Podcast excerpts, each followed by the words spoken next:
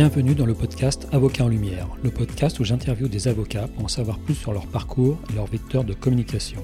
Je suis Hervé Talon, gérant de la société Studio Live Production, créateur de contenu photo et vidéo. Aujourd'hui, j'accueille Numa Isnar. Dans cet épisode, nous allons apprendre que la notion de chronologie peut être très utile à un avocat.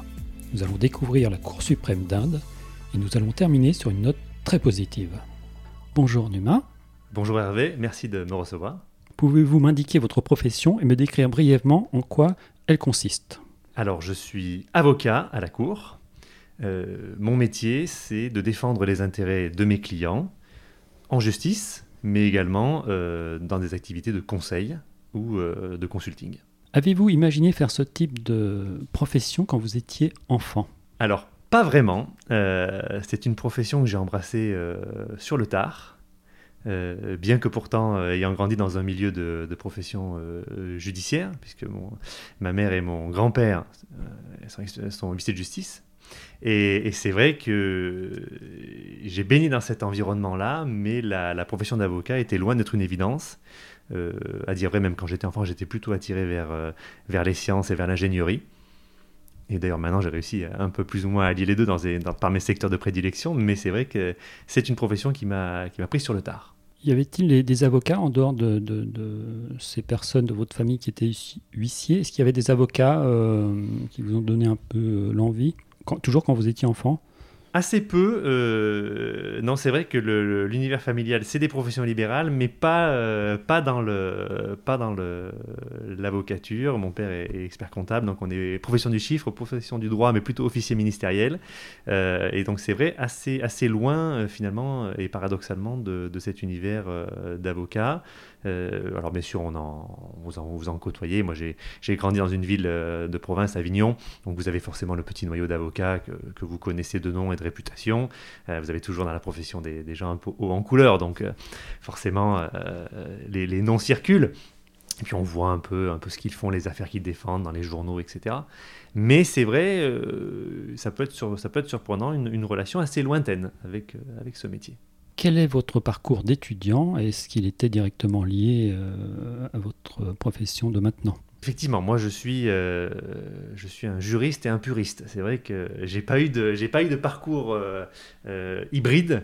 je suis allé à la, à la fac de droit après mon, après mon bac. J'ai fait une petite année de prépa pour, pour tenter les Sciences Po après le, le, bac, mais tout de suite après je me suis dit, euh, et, je pense que beaucoup d'étudiants sont dans cette situation-là, bon, je suis plutôt attiré par, euh, par des études supérieures euh, plutôt orientées vers le, vers le verbe.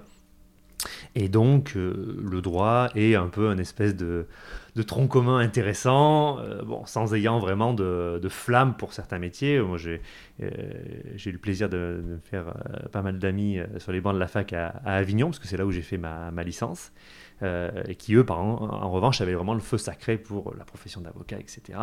Euh, donc c'est toujours intéressant de voir ces, parcours différents, et puis c'est aussi intéressant de voir comment les, les, gens que vous connaissez, notamment en licence évoluent. Vous avez euh, très peu finalement deviennent avocats ou même des professions juridiques, enfin très peu dans le sens moins que ce qu'on pourrait penser. C'est vrai que euh, on je crois qu'on en, parle tout à l'heure, mais euh, c'est vrai que euh, le, cursus juridique a cet intérêt que derrière ce côté très professionnalisant, il est finalement très général.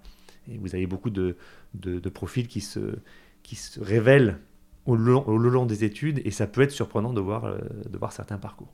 Et du coup, donc effectivement, licence de droit à Avignon, donc dans une petite faculté euh, magnifique d'ailleurs, en plein centre-ville, enfin vraiment des conditions, euh, plus avec le soleil du sud, c'est quand même mieux que parfois, le soleil de Paris-Sud, qui n'est pas le même. Euh, et là où j'ai fait vraiment... j'ai très bons souvenirs parce que ça a été, c'était une faculté, et c'est toujours une faculté qui n'a bien sûr pas la prétention d'être comme la Sorbonne, Assas, Paris-Sud, etc., mais qui, qui a fait son devoir d'instruction de d'instruction fondamentale dans des, dans des matières juridiques et puis aussi d'ouverture euh, un peu des consciences à d'autres matières connexes comme la pensée économique, etc. Et c'était fait avec beaucoup de rigueur, euh, avec beaucoup de, passion aussi, parce que, un titre vraiment de détail, mais c'était, on, avait, on avait le contrôle continu à une époque où c'était pas vraiment répandu dans les universités, donc euh, un très bon souvenir de fondation. Et puis ensuite, effectivement, je, je me suis, je me suis dit, je vais, je vais essayer d'avoir de plus grandes ambitions et je suis parti à, Paris et, j'ai intégré la Sorbonne, donc Paris 1, en droit public général. Donc là, je voulais, puisque je voulais avoir effectivement une, une, vision plus large et plus experte des, matières de, droit public, de droit administratif, de tout ce qui touche vraiment à la relation entre les individus et les collectivités publiques et même l'État. Euh, donc je voulais vraiment avoir cette, euh, cet approfondissement. Euh, donc effectivement une rencontre de choc avec, avec Paris, parce que Avignon et Paris, c'est pas du tout la même, la même ambiance, c'est pas du tout la même échelle, naturellement. j'ai découvert aussi des enseignements exceptionnels, et c'est vrai que la, Paris est à la hauteur de sa, de sa réputation en, droit public, c'est vraiment une excellente université. Et puis, à l'heure de la spécialisation et, du Master 2, euh, là, j'étais un peu en, recherche d'une d'une formation euh, plus pratique, plus professionnelle euh, et peut-être plus, plus originale.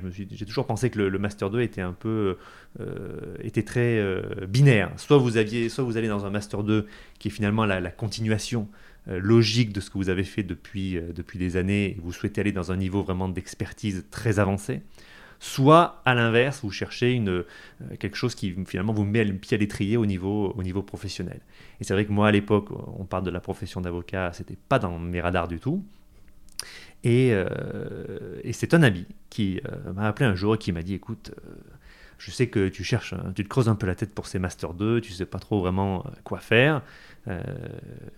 moi à l'époque j'habitais au Panthéon. Et cet ami me dit Viens me voir à Sceaux, je dis, mais qu'est-ce que c'est que cet endroit? Où, est-ce que c'est ça? Euh, Il y a, peut-être quelque chose qui pourrait t'intéresser, euh, un master, euh, activité spatiale et télécommunication. Autant vous dire que la, la réaction a été un peu. au début, j'étais un peu, un peu hilar. Je dis, mais qu'est-ce que c'est que ce truc qu'ils sont allés inventer dans cette ville inconnue qui est Sceaux? Donc, je suis allé le voir. J'ai découvert Sceaux. et j'ai découvert Paris Sud et ce, ce master bien particulier euh, alors, c'est vrai qu'au début, vous avez toujours une, réaction un peu de. Surtout à l'époque, parce qu'on parlait moins du spatial, euh, et c'est vrai que. C'est bête, mais en 2010, les réseaux sociaux étaient. Bon, existaient depuis, depuis quelques années, mais c'était moins dans notre vie courante. Le smartphone était très récent. Donc c'était moins à la mode que, que maintenant, et pourtant c'était extrêmement important et, et capital. Et d'ailleurs, j'ai découvert vraiment une, il y a une vraie communauté, là, pour le coup, dans ces deux industries-là, qui, qui, ont une relation très intéressante avec l'université, qui a vraiment tranché avec ce que j'ai pu voir à Avignon et surtout à, Paris 1, euh, où là où il y avait vraiment l'entreprise, euh, les administrations qui étaient au cœur de ce, de ce master-là, très hybride. Et donc là, j'ai passé une année absolument formidable. On a, on a voyagé, on a fait des choses extrêmement intéressantes au contact de l'industrie. Euh, et voilà, et c'est là où après j'ai commencé à travailler, et pas en tant qu'avocat, mais dans les affaires publiques pour un, organisme euh, de représentation d'intérêt des, opérateurs télécoms. Donc là, vraiment, euh, pas loin de la profession d'avocat, mais toujours avec une certaine, une certaine distance. Et puis c'est bien plus tard, pas bien plus tard, c'est une année après mon entrée dans, la vie active professionnelle à proprement parler, que là j'ai commencé une thèse en droit des télécommunications, qui, euh, qui, portait sur le règlement des différends dans le secteur des, télécommunications. Donc quelque chose de vraiment très particulier et de assez inspiré de ce que je voyais dans ma vie professionnelle de, tous les jours. J'ai vraiment voulu faire quelque chose euh, de sortir un peu la logique top-down, de vraiment avoir quelque chose du terrain et d'essayer d'en tirer une, vraie réflexion académique et universitaire. Euh, et voilà, et donc après, euh, c'est après ce, doctorat où j'ai bifurqué vers la profession d'avocat, où là je me suis dit c'est peut-être intéressant d'aller voir ce qui se passe vraiment chez les avocats. Euh, et là où j'ai eu l'occasion de, réaliser un peu un rêve qui était d'étudier notamment aux États-Unis. Et là, j'ai pu aller à, Berkeley faire ce, faire ce LLM et, faire un peu de business aussi, puisque j'ai pu aussi intégrer l'INSEAD. Donc ça a été vraiment parachever mon cursus, qui a été long, effectivement. Alors, je voulais savoir, durant toutes vos études, est-ce que, vous avez eu des mentors, peut-être votre ami euh, au début, ou et des personnes qui vous ont euh, fortement influencé justement pour orienter euh, bah, ces études? C'est vrai que hum, parfois on a un peu l'image du, mentor, un peu cette, personne qui, qui vous prend par la main, qui vous, qui vous incite à faire certains choix, qui vous oriente. moi, c'est vrai que j'ai eu la chance de rencontrer beaucoup de gens et des gens qui ont eu, euh, qui ont eu un impact, qui m'ont donné leurs conseils et que j'ai, et écouté. Et, c'est vrai que j'ai pas de personne en particulier. C'est vrai que le, milieu familial, forcément, c'est vos, vos premières inspirations, c'est vos premiers mentors. c'est vrai que que ce soit du côté de, de mon père, la profession du chiffre, ou du côté de ma mère et de mon grand-père, la profession d'officier ministériel, là forcément ça vous, ça vous, ça vous influence sur certaines, je dirais sur certaines visions euh, d'avoir notamment une vision euh, euh, plus réaliste aussi du secteur judiciaire, d'avoir aussi une, certaine éthique professionnelle. Ça, c'est vrai que dans ma vie d'avocat, il y a une, partie de, une grande partie de mon éthique professionnelle, je la tire de, ce background familial, parce que que ce soit l'observation de la situation, d'essayer de garder un esprit de justice, ça, c'est des choses qui, qui dont j'ai eu la chance d'avoir un, contact très tôt. Et puis, la vision aussi de l'entreprise et euh, de la réalité des faits. Ça, c'est aussi euh, très important au niveau comptable et ça s'est retrouvé euh, dans, cette, dans cette pratique plus judiciaire. le long des études également, effectivement, il y a des professeurs qui, qui, ont pu me marquer, notamment à Avignon, il y avait un professeur d'histoire de, de, la pensée économique, un normalien, type absolument extraordinaire, qui avait une, qui avait une capacité à, inculquer des, notions extrêmement complexes et techniques à des, avocats, enfin à des juristes. Donc surtout, euh, parfois ça va être un peu compliqué. Et, lui m'a vraiment inculqué cette, valeur de, l'enseignement comme une, euh, d'être toujours au service de l'étudiant. Et ça, moi, j'ai la chance de, pouvoir enseigner. Et c'est vrai que c'est une, éthique là encore professionnelle qui, qui m'a beaucoup touché et, également cette vision de euh, l'histoire est importante. Mais l'histoire dans le sens, euh, le cours n'est pas, n'est pas simplement une note technique, c'est d'abord une histoire, c'est d'abord euh, un récit en fait. Et, c'est extrêmement important, tant au niveau académique qu'au niveau professionnel. et ça, parfois, on peut l'oublier. On, peut voir, on peut avoir malheureusement des, euh, parfois des, approches de la profession plus techniciennes. C'est très important, c'est d'ailleurs capital, mais c'est bien aussi d'avoir cette, aussi cette vision de, récit, parce que même quand on va devant, une juridiction, finalement, on raconte une histoire. Et euh, la partie adverse, bah, une autre version de l'histoire, mais c'est toujours une même histoire. Et ensuite, en termes de, personnalité, euh, bon, c'est vrai que j'ai eu, eu la chance de, faire mon stage d'avocat avec maître, maître Paul Linière chez Linklaters c'est une personnalité un peu hors du commun et c'est en plus quelqu'un qui, euh, qui était intéressant parce qu'il voilà, il avait vu aussi que mon parcours était un peu, un peu spécifique, euh, avocat sur le tard, et puis on était tous les deux, on est tous les deux docteurs en droit, donc euh, il y avait une vision un peu, un peu pas spécifique, mais légèrement particulière du, du métier. Et c'est vrai que c'était quelqu'un qui était, qui, qui extrêmement important parce qu'il m'a, il m'a pu m'apporter à cette, m'amener à cette profession avec ces spécificités-là. Et puis également, si je devais citer quelqu'un d'iconique, bah, ça serait aussi euh, effectivement le, l'attorney général d'Inde, pour qui j'ai eu l'honneur là vraiment d'être, d'être stagiaire. Donc là, j'ai pu passer quelques mois à la Cour suprême là-bas en Inde, et j'ai vu quelqu'un de là vraiment pour le coup d'absolument exceptionnel. Là, là on parle de, c'est quelqu'un qui a, qui doit maintenant avoir plus de 90 ans, et qui est encore sur le pont. Euh, c'est une énergie exceptionnelle, mais c'est aussi une, une, très grande écoute. C'est quelqu'un qui, est euh, qui est très éloquent parce que justement c'est quelqu'un qui sait écouter. J'ai vu une, une éthique professionnelle, encore une fois ce mot ressort beaucoup, mais c'est ce qui fait notre profession. J'ai vu une grande éthique professionnelle, une grande expérience, et puis une grande bonté. C'est quelqu'un qui, est très, euh, qui très sympathique, très gentil, très avenant, très ouvert. Et, euh, et, puis cette vision aussi, euh, et on reboucle un peu avec ce, avec ce, premier cycle à Avignon, et qui fait du coup écho dans le parcours, je trouve, euh, cette vision du procès, de la question juridique comme un récit.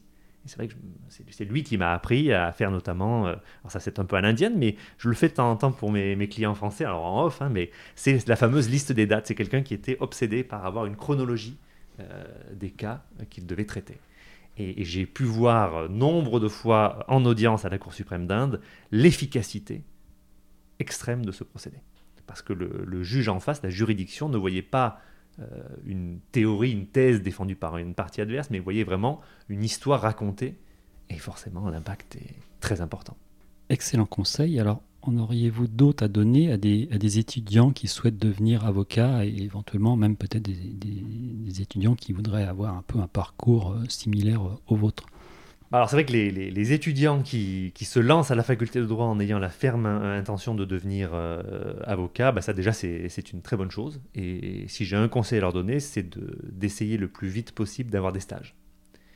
D'avoir des stages dans des petits cabinets, dans d'autres professions du droit et du chiffre aussi, d'avoir une vision un peu transversale de, ce secteur juridique pour essayer d'avoir une culture la plus une culture professionnelle en tout cas la plus la plus la plus large possible.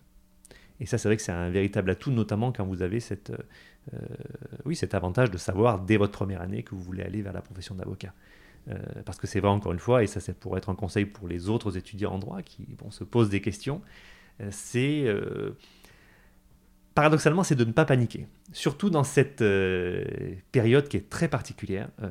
moi, je le vois, là j'ai fait un cours il n'y a pas longtemps pour l'IUT de Sceaux on, est en face d'étudiants euh, qui sont un peu marginalisés. C'est vrai que l'institution universitaire, euh, je la comprend aussi, hein, a du mal à répondre à, la, à cette crise-là parce que euh, l'enseignement, c'est quelque chose de très intellectuel, mais c'est quelque chose de très physique aussi. il, y a, un vrai échange quasi énergétique dans un amphithéâtre. Et malheureusement, même si, bon, c'est pas moi qui vais critiquer Zoom hein, et, là, et, là, ou, toutes les, logiciels qu'on peut trouver, parce que la technologie, c'est des choses extraordinaires, mais c'est vrai que c'est un complément exceptionnel, mais ça ne peut pas se substituer à cela. Et tout le monde l'a compris, même les plus fervents technophiles, hein, que c'était pas, pas la, c'était pas l'avenir à 100%, ne pouvait pas être euh, par le digital. Et donc ça, c'est vrai qu'on se retrouve avec des étudiants qui, non seulement dans les cursus juridiques, peuvent avoir cette espèce de, peur du vide, parce que, le, comme on l'a dit euh, plus, euh, tôt, le, euh, les études de droit ont cet extrême avantage d'être très large et d'être très inclusive en fait. Ce mot inclusif est très à la mode, mais finalement au niveau, au niveau académique, le droit c'est vraiment pour le coup la filière qui, quel que soit votre horizon, votre parcours, peut vous accueillir et peut vous apporter quelque chose. Parce que c'est vrai que typiquement, les sciences économiques, euh, la biologie, euh, tout ce qui est technique, etc., tout de suite vous, vous met dans une, euh, dans une filière et puis ne vous enferme pas, mais bon, vous, voilà, vous donne une certaine destinée. C'est vrai que pour le coup, en droit, je vous dis, naturellement, beaucoup d'avocats, de magistrats, etc., mais j'ai certains amis qui sont devenus euh, qui sont partis en gendarmerie, d'autres partis à l'armée, d'autres devenus consultants, d'autres devenus euh, dans la finance. vous, avez, aussi des gens qui bifurquent après la licence et se disent bah, je veux, d'autres horizons, mais qui gardent un peu cette, première expérience de, euh, juridique. Et ça, je trouve ça extrêmement intéressant. Donc, effectivement, un, un, conseil pour ceux qui sont, qui sont dans une logique professionnelle, qui se disent voilà, moi je veux être magistrat, je veux être huissier de justice, je veux être notaire, je veux être avocat enchaîner les stages, aller voir un peu comment ça se passe, et puis comme ça, vous euh, vous, vous, emmagasinez de, de l'expérience pratique. Euh, mais n'oubliez pas le théorique. Et, le conseil plutôt pour ceux qui sont euh, dans une logique plus je suis venu en droit il n'y a pas d'honte, parce que bon, je pense qu'il faut, faut pas, se leurrer, il y a beaucoup de gens qui vont vous dire non mais j'ai eu une rencontre, etc. Non, vous ne saviez pas ce que vous aviez envie de faire, vous aimez bien la, maquette de la fac de droit et vous êtes à l'endroit. Et ben, c'est pas grave, c'est aussi une très bonne chose. Donc, mais du coup, de ne pas céder à cette panique et au contraire, euh, et je rejoindrai un peu le premier conseil que j'ai donné pour ceux qui ont vraiment un objectif très prioritaire, aller voir ce qui se passe aussi sur le terrain, ça peut être très intéressant, mais aussi se concentrer sur, euh, bah sur euh, l'effort intellectuel que demande la fac et de laisser le temps au temps. Moi, je me rappelle euh, très bien, si on, vous aviez parlé du mot déclic il n'y a pas longtemps, la troisième année pour moi a été le vrai déclic. C'est en troisième année où j'ai compris que bah, j'étais un juriste. Pouvez-vous nous indiquer le jour où vous avez prêté serment et quels souvenirs vous en gardez? Alors j'ai prêté serment le 14 avril 2018, j'espère que je ne me trompe pas, mais. Euh, je regarde un excellent souvenir. Hein. C'était vraiment. Euh, bon, c'est, J'ai eu la chance en plus de le faire euh, en présentiel et non pas malheureusement derrière un ordinateur. mais bon, j'ai foi quand même à ce que le, le, barreau organise après une séance de rattrapage parce qu'il faudra quand même formaliser ça physiquement. Mais bon, c'est vrai que moi j'ai eu la chance d'avoir cette, cette belle cérémonie à la cour d'appel. avec mes parents, c'était un, un, très bon souvenir, à la fois professionnel, familial, euh, et puis un bon petit repas en face à la brasserie du Palais. Ça dure, ça dure très longtemps quand même, on se rend pas compte. C'est vrai que le public assiste à l'audience à solennelle, mais après il y a tout le briefing de, de l'ordre. Là, ça, c'est bon, les avocats aiment bien parler, donc c'est vrai que ça peut être long. Dans quel type de structure avez-vous commencé vos activités et quel était votre rôle?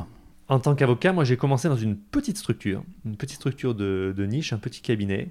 Euh, qui était, et qui est toujours, euh, centré autour du segment TMT, donc technologie, médias, télécom. Donc vraiment quelque chose de, très, spécifique. Euh, un cabinet bah, fondé par une avocate qui a vraiment eu cette, vision très tôt du développement de ces activités de technologie et puis, également du, désert entre guillemets juridique qui existait autour de ce secteur qui pourtant a bouleversé chaque aspect de nos vies. Et donc c'est quelqu'un qui a eu cette, cette idée de, de fonder cette, cette petite boutique et qui, euh, qui s'est fait un nom sur la place parisienne.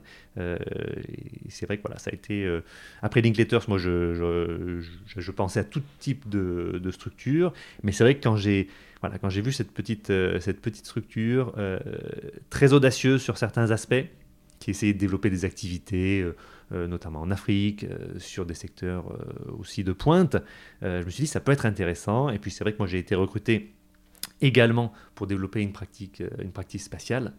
Et ça a été un peu le voilà, ça a été un peu le détonateur. Je me suis dit mais ça peut être extrêmement intéressant. J'ai commencé ma carrière dans les télécoms, mais mon master 2 c'est activité spatiale et télécom. Donc ça peut être aussi intéressant de, repartir sur cette industrie-là. Et, voilà comment ça s'est fait. Et où exercez-vous euh, maintenant? Alors maintenant, moi j'ai quitté ce, euh, ce cabinet et donc j'ai fondé ma propre structure euh, donc là, c'est voilà, une activité individuelle euh, qui démarre. Euh, j'ai ma petite pratique spatiale aussi avec le, avec fameux Space Avocat. donc voilà, je, je lance les, les activités là avec voilà, des clients qui me suivent sur les aspects soit télécom et technologie, et puis aussi sur les aspects spatiaux. Quel est pour le moment votre meilleur souvenir ou vos meilleurs souvenirs professionnels? C'est vrai qu'il y en a quelques-uns. Je pense qu'il y, a, forcément des souvenirs euh, très forts en Inde. Ça, c'est vrai que la, première fois où je me suis retrouvé à la Cour suprême euh, d'Inde, ça a été ça a été très fort, un, un très gros choc, parce que c'est vrai que j'ai découvert déjà des juridictions euh, de common law, entre guillemets, parce que bon, le droit indien est extrêmement mélangé, métissé sur ces aspects-là, mais bon, c'est une autre cour que le, que, le, que par exemple la Cour de cassation ou le Conseil d'État. C'est une autre façon aussi de présenter la, justice. Ça grouille, c'est vraiment pour le coup. Euh, alors eux-mêmes, hein, c'est eux-mêmes qui, euh, qui parfois l'appellent le cirque, mais c'est vrai qu'il y a, il y a ah, maintenant un peu, ça c'est ça c'est un peu policé parce qu'avec le Covid aussi, un moment on me racontait que c'est beaucoup plus maintenant silencieux, mais c'est vrai que c'est des, c'est, c'est une justice vivante et, et la controverse est, est, très forte et du coup les avocats en plus ont un côté très ah, c'est comme, comme nous, mais c'est vrai que c'est une vision parfois peut-être un peu plus ancienne de ce qu'on a pu connaître dans nos juridictions euh, en Europe. Euh, et c'est vrai que les avocats sont des personnages, notamment dans, la Cour suprême où ils sont quand même assez peu. Euh, et donc ça donne des audiences qui sont, qui sont hautes en couleur. Et, euh, et c'est toujours drôle parce que que ce soit du côté des magistrats, enfin pour le coup des, magistrats de, Cour suprême que des, que des avocats, il y, a une, complicité aussi. C'est vrai que chaque camp, ça, enfin chaque, chaque côté de la barre en tout cas s'amuse s'amuse un peu de l'autre. Et donc il y a cette ambiance à la fois très, très solide. C'est des gens qui ont... J'ai vu des, argumentations extrêmement élaborées. Et, ils ont cette, euh, capacité, euh, du fait du pluralisme des sources du droit indien, de jongler avec même un esprit comparatif, euh, comparativiste qui est très très très impressionnant. Moi, je me rappelle avoir rédigé des, notes notamment sur la laïcité en France pour justement des aspects de droit religieux hindou et, et été sorti à la Cour suprême pour à titre vraiment de comparaison. Donc c'est des gens qui ont une grande plasticité dans leur métier mais qui sont aussi très exubérants. Donc ça donne des audiences très particulières et ça c'est un très très grand souvenir. Après, effectivement, il y a aussi, euh, euh, euh, un, très beau, souvenir aussi, plus, plus petit dans son amplitude, mais très intéressant. C'est aussi le premier deal auquel j'ai participé. Alors là, c'était quand j'étais stagiaire avec Paul Linière.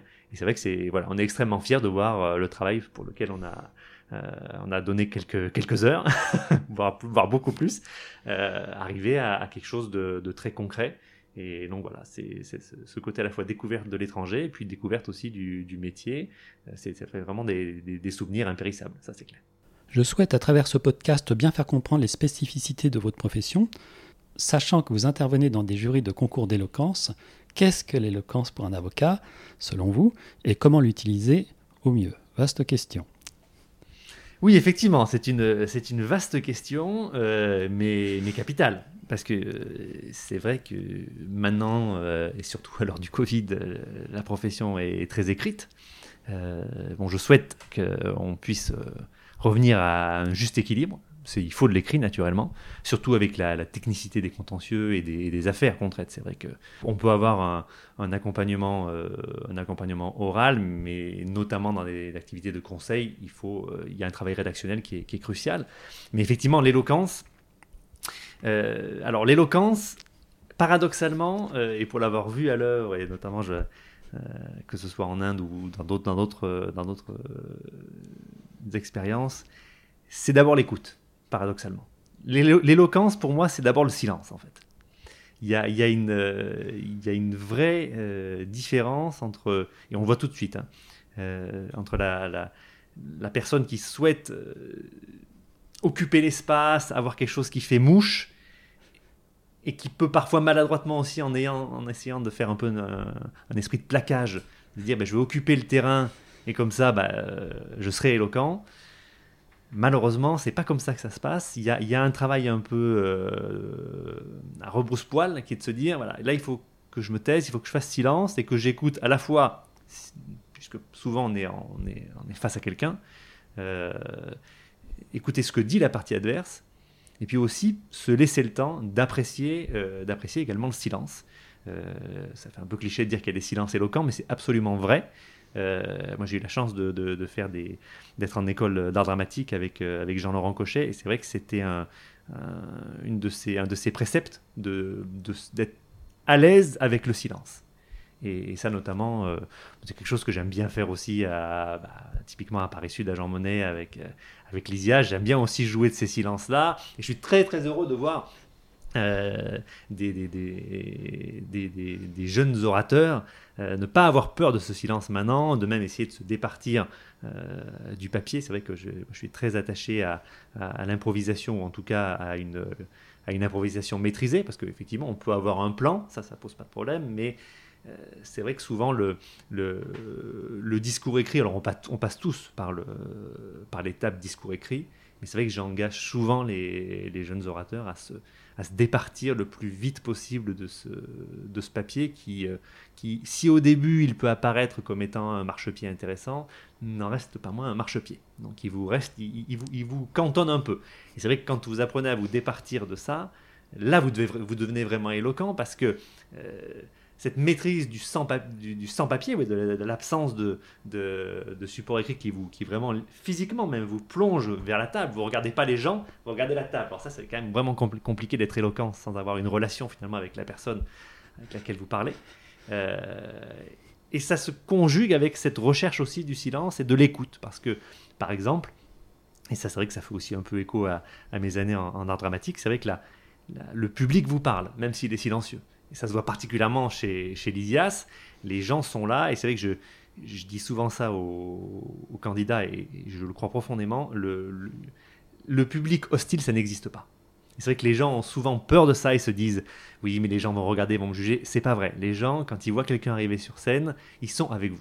Après c'est à vous de gérer la relation et de faire qu'ils vous détestent pas, et de faire qu'ils en tout cas qu'ils ne soient pas indifférents. Parce que c'est la pire des choses, c'est qu'ils deviennent indifférents à ce que vous dites. Mais ça, c'est votre responsabilité en, tant qu'orateur. Mais justement, il faut du coup écouter cette pulsation du, public et puis écouter aussi votre adversaire ou en tout cas la personne qui, travaille avec vous parce que on voit avec Lysias, hein, même s'il n'y a pas de, disputation en direct, puisqu'il y a l'affirmatif parle, le négatif parle, mais voilà, il y a quand même ce jeu de réponse et ce jeu d'écoute nécessaire. Alors je regrette de ne pas avoir de caméra, de caméra parce que l'éloquence passe par le verbe mais aussi par les gestes et là j'en ai eu quelques-uns. C'est le sudiste, ça qui parle. les avocats font partie des professions réglementées dans le secteur juridique, comme les notaires, les huissiers que vous connaissez, que vous connaissez bien et autres commissaires-priseurs. Quels sont les vecteurs de communication dont vous disposez? C'est vrai que euh, traditionnellement, la publicité euh, et la communication au sens large, c'est quelque chose qui est, qui est très réglementé, qui a été longtemps un peu tabou dans la profession euh, d'avocat. Bon, maintenant, c'est quand même largement libéralisé à ce niveau-là. Pour nous, en tout cas, les, avocats. Euh, alors, au niveau de la communication, d'abord, la, première des communications, enfin, en tout cas, euh, euh, pour moi, c'est votre relation client. Est-ce que votre client est content de ce que vous faites Et du coup, il va en parler à ses contacts et le bouche à oreille va faire qu'on va venir vers vous. C'est bête, mais c'est la base. Après, plus perfectionné, vous avez tout ce qui est site internet, la, plaque, c'est bête, mais la, carte de visite. moi, je suis un, je suis un féru de la, carte de vœux aussi. C'est vrai que moi, c'est mon côté un peu, un peu, un peu vieux jeu à ce niveau-là. Euh, mais c'est vrai que c'est un déclic que j'ai appris en, enfin, c'est un réflexe plutôt que j'ai que j'ai appris en dans les affaires publiques. Et, je trouve que c'est très intéressant parce que à la fois c'est un plaisir aussi de de correspondre avec certaines personnes avec lesquelles on n'a pas l'occasion forcément d'échanger tout le long de l'année, mais ça, voilà, ça, il y a un côté utilitariste, mais il y a un côté aussi euh, plaisir aussi d'envoyer quelque chose, d'écrire quelque chose, puis d'avoir une relation qui, qui se perdure. Euh, et puis après, il y, a des, il y a des médias, il y a des moyens plus, euh, plus élaborés, comme par exemple la recherche. Moi, c'est vrai que, je, notamment en spatial et en télécom, euh, je m'astreins à faire de la recherche, soit pour l'Exis, pour les juristes classeurs, etc., d'essayer de participer à des événements de l'Agence spatiale européenne, d'écrire quelque chose, voilà, pour réfléchir aussi sur ma pratique. Et forcément, ça vous fait connaître aussi. Et puis après, il y a l'aspect un petit peu plus 2.0, moi que j'affectionne particulièrement. C'est tout ce qui est réseaux sociaux et notamment Instagram, etc. Euh, moi, c'est vrai que je, je considère que Instagram a cette, euh, cette qualité, euh, notamment pour la profession d'avocat, qui est qu'en fait, il est, c'est, un outil très malléable. On peut, faire, on peut en faire vraiment ce qu'on veut, donc ça veut dire qu'on peut vraiment aussi l'adapter à, cette, à ces exigences déontologiques, hein. mais on peut aussi en faire quelque chose d'assez, d'assez audacieux et intéressant. Et je vois beaucoup de, confrères qui, qui, maîtrisent ce réseau avec, avec brio. Mais c'est vrai que également nos, confrères anglo-saxons là, pour le coup, un cran d'avance sur nous. Euh, mais ça se libéralise, ça se modernise. Et c'est vrai que les, réseaux sociaux ont ce grand intérêt. LinkedIn aussi fait partie des, références. Euh, et c'est intéressant de voir la profession euh, réglementée, certes, mais voilà, avec raison appréhender ce genre de, médias qui sont importants parce que c'est aussi le service public de la justice. Le client, il a besoin d'être informé. Et c'est vrai que le client, maintenant, il va plus regarder Instagram ou Twitter ou les réseaux sociaux que d'acheter une revue spécialisée, etc. Ça, c'est sûr qu'il faut être présent sur ces terrains-là. Avez-vous une idée des autres canaux de communication qui pourraient vous mettre encore plus en lumière, en plus de ceux évoqués? C'est vrai que là, bon, c'est une question assez particulière. Oui, ben, c'est vrai qu'on est un, avocat, et surtout quand, on est installé de manière euh, indépendante, on cherche euh, on cherche un peu à se, démarquer. Donc c'est vrai que c'est une, quête un peu permanente de quel va être le nouveau moyen de communication. Alors c'est vrai que les réseaux sociaux, comme je l'ai dit, fait partie des, champs d'investigation. Et puis, et puis c'est vrai qu'on voit tous les jours que ça, se modifie, que les usages se modifient. Donc là, c'est un peu être à l'écoute aussi euh, d'un marché, si on peut utiliser ce mot, mais en tout cas de, la population intéressée par les services juridiques. Euh, je crois aussi beaucoup, euh, notamment dans les secteurs euh, industriels un peu particuliers, à, tout ce qui est événements en ligne, tout ce qui est même événements présentiels, les salons, etc. Moi, c'est quelque chose que, que j'aime faire parce que euh, la rencontre des industriels et des, des start-upers, des, des, innovateurs, c'est notamment dans cette niche télécom, espace, technologie, c'est crucial parce qu'il y a ce. Comme on l'a dit, c'est très technologique, mais le lien humain est très important. Et, c'est vrai que moi, c'est ça qui m'intéresse. Sur ces, aspects-là, dans cette pratique très spécialisée, euh, j'essaie d'avoir une, vision non seulement juridique, mais aussi industrielle du droit que je pratique. Le droit est très, euh, euh, à la différence d'autres secteurs peut-être, mais le droit de ces, industries qu'on appelle en réseau pour les télécoms, etc., c'est un droit qui est façonné d'abord par la technologie. Et, c'est vrai que quand la technologie change, le droit change. Et ça, c'est très très fort dans ces secteurs-là. Le spatial, n'en parlons pas. Et donc, il vous faut avoir cette, euh, cette curiosité et cette appétence. Et ça part aussi parfois. Euh, moi, je me rappelle, vous parlez justement de, de, souvenirs professionnels marquants. Moi, je me rappelle avoir pris, euh, pris part à un, séminaire au Luxembourg sur, les, sur le space mining, donc l'exploitation minière de l'espace. Alors, je peux... Et c'était extrêmement intéressant parce que euh, j'étais à côté de, de, représentants de grandes compagnies minières, etc., qui, étaient, qui sont tombés des nues en me voyant, mais vous êtes avocat, mais qu'est-ce que vous venez faire là? Et c'était extrêmement intéressant de voir les nouvelles technologies, euh, les, tous les procédés industriels qui étaient, euh, bon, sur, certainement au stade de prototype, mais qui étaient déjà voilà, une, cette, cette, vision très industrielle des choses, mais qui finalement a aussi un impact dans mon métier. La langue française est partie intégrante de votre métier. Il y a maintenant un petit rituel dans ce podcast pour chaque invité, c'est de connaître le mot ou l'expression peu usité que vous appréciez euh, tout particulièrement. Alors ça, c'est un... Ça déjà, je dois, pour la, transparence totale, quand vous m'avez envoyé cette, cette, question-là, je me suis dit, mais bon sang de bois, quelle, est, quelle est mon expression peu hésiter euh, Alors moi, il y a, une expression que j'aime bien. Euh, c'est tout ce qui est... C'est guerre, guerre picrocoline. J'aime bien cette expression parce que euh, déjà, elle est. Alors je l'utilise assez rarement, je le confesse, mais je l'utilise de temps en temps, euh, notamment quand, quand je vois que certains clients ont envie d'en découdre sur des, voilà, sur, des petites, sur des petites choses. Et c'est vrai que parfois je leur dis il faut au contraire avoir une attitude plus offensive, mais parfois, et ça se voit notamment dans le secteur des, technologies, hein, paradoxalement, c'est des, des, industries qui peuvent bien aimer parfois le, le, combat judiciaire. Et il faut arriver aussi parfois à, à montrer à son client une autre voie que la voie euh, juridictionnelle. Et, c'est vrai que euh, ce terme est, intéressant pour ça. Puis j'aime bien ce panache. Euh. Vous pouvez nous, le redire d'ailleurs, parce qu'il est passé assez brièvement. Le... Pardon, oui. Guerre picrocoline. Il vient de Rabelais. Et c'est vrai que le mot en lui-même est extraordinaire parce que c'est une espèce d'agglomérat de, de, grec ancien. Enfin, c'est vraiment là vous avez toute la. On parle de langue française, c'est toute la le côté extrêmement technique. Euh, ouais, c'est le côté extrêmement sophistiqué de la langue française à ce niveau-là, euh, qui arrive à inventer des termes, euh, bon, un peu, un peu mais qui qualifient quelque chose de vraiment très précis. C'est vraiment la guerre déclenchée pour des motifs en futiles. Et, c'est vrai que ce, je trouve ça, je trouve ça assez génial. Hein. Et, et c'est aussi une, façon d'aborder le monde. C'est qui, qui, est très iconique parce que quand vous voyez l'inverse qui est, qui est plutôt la langue anglaise, que j'apprécie aussi beaucoup. Mais la langue anglaise, c'est vrai, est plus sur des, compositions de mots pour créer une nouvelle, euh, une nouvelle expression. Alors c'est vrai que la langue française va essayer de chercher le mot. Et là, effectivement, euh, il y a cette, euh, voilà, puis il y, a ce côté un peu, un peu, oui, le mot audacieux est peut-être mal choisi, mais il y a ce côté un peu flamboyant, moi, qui me plaît bien aussi de temps en temps. Il faut en mettre un peu parfois de, flamboyant dans la vie. Hein. Donc, ouais, guerre picrocoline, effectivement. À l'inverse, quel type de langage à l'oral n'appréciez-vous pas, pas beaucoup? Alors ça peut paraître extrêmement bizarre, euh, mais c'est l'erreur que j'entends de moins en moins, mais je l'entends quand même de temps en temps, sur euh, primer. Primer sur. Les gens aiment bien mettre sur après primer.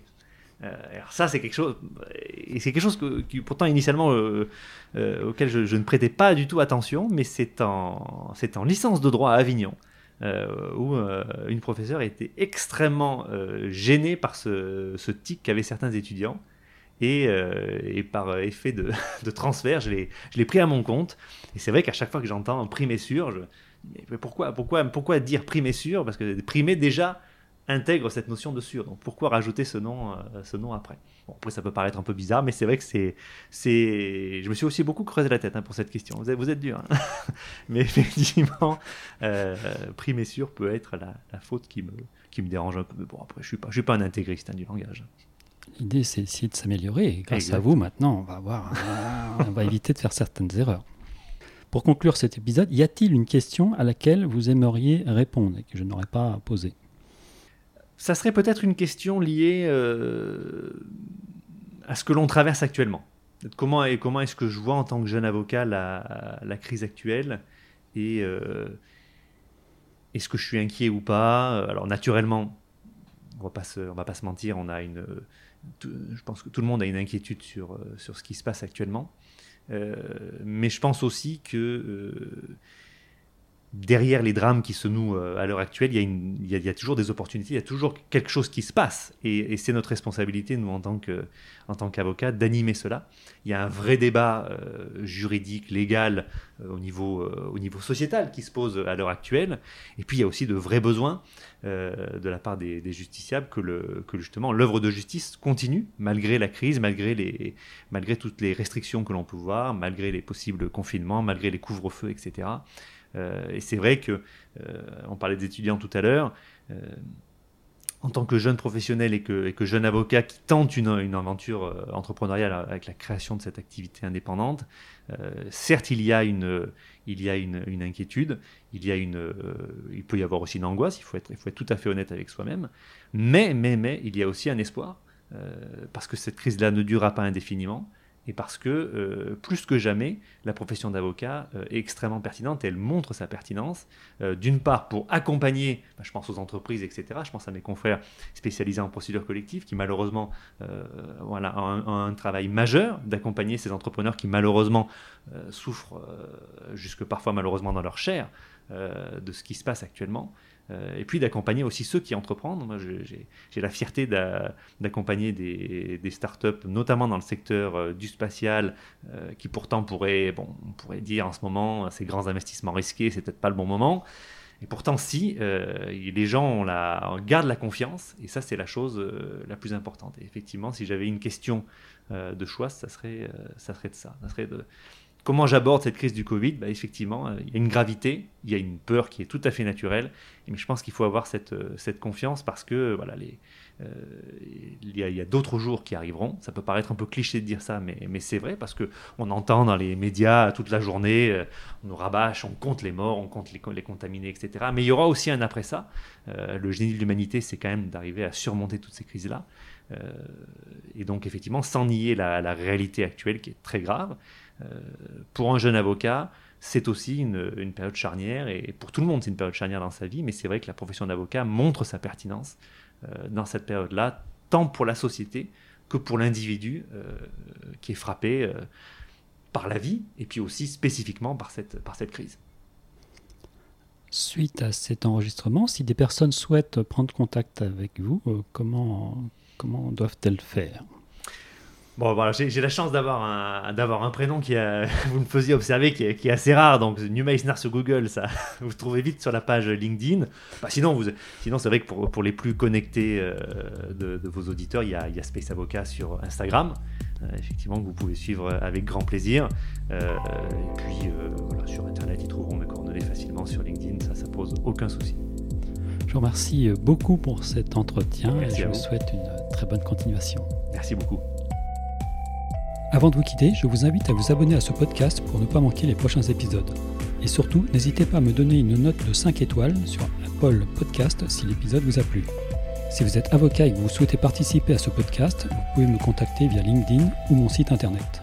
A bientôt pour un nouvel épisode.